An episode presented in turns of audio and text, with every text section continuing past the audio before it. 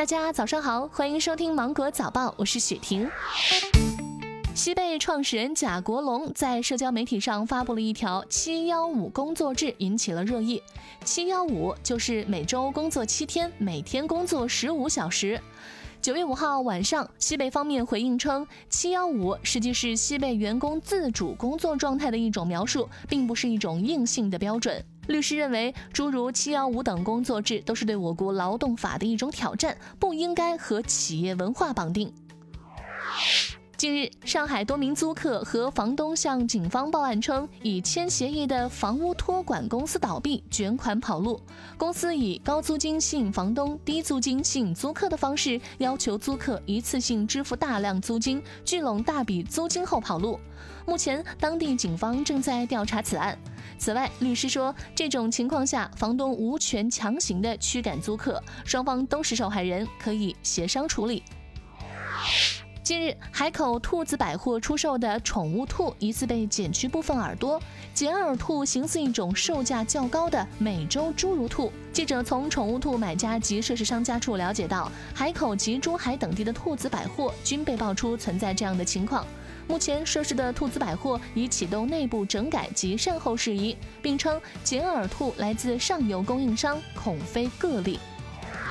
陕西科技大学的大学生团队研发出了一种苹果面膜，将一种腐殖酸苹果液态膜剂喷洒于苹果的表面，代替传统的苹果套袋技术，避免大量套袋垃圾的产生，也降低人力物力成本。这一技术绿色环保，水洗后可以直接食用，也不会限制果子发育。目前，该技术已经在陕西延安的临镇进行试点，取得了良好效果。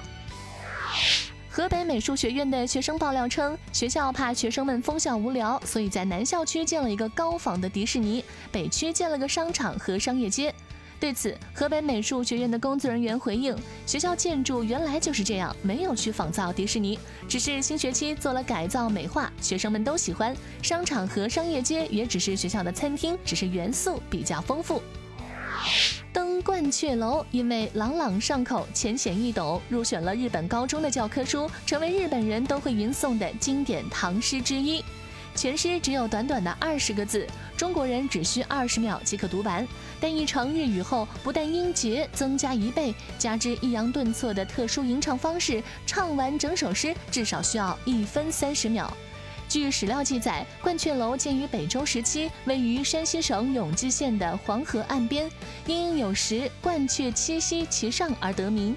因楼体壮观、风景秀丽，吸引了历代文人雅士慕名而来，留下了众多优美的诗篇。而最负盛名的，当属王之涣的这一首《登鹳雀楼》。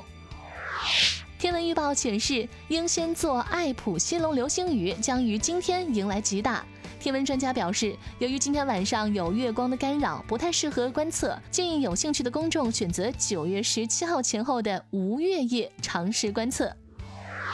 好了，今天的新闻就到这里，我是精英九五电台的雪婷，祝你度过美好的一天，拜拜。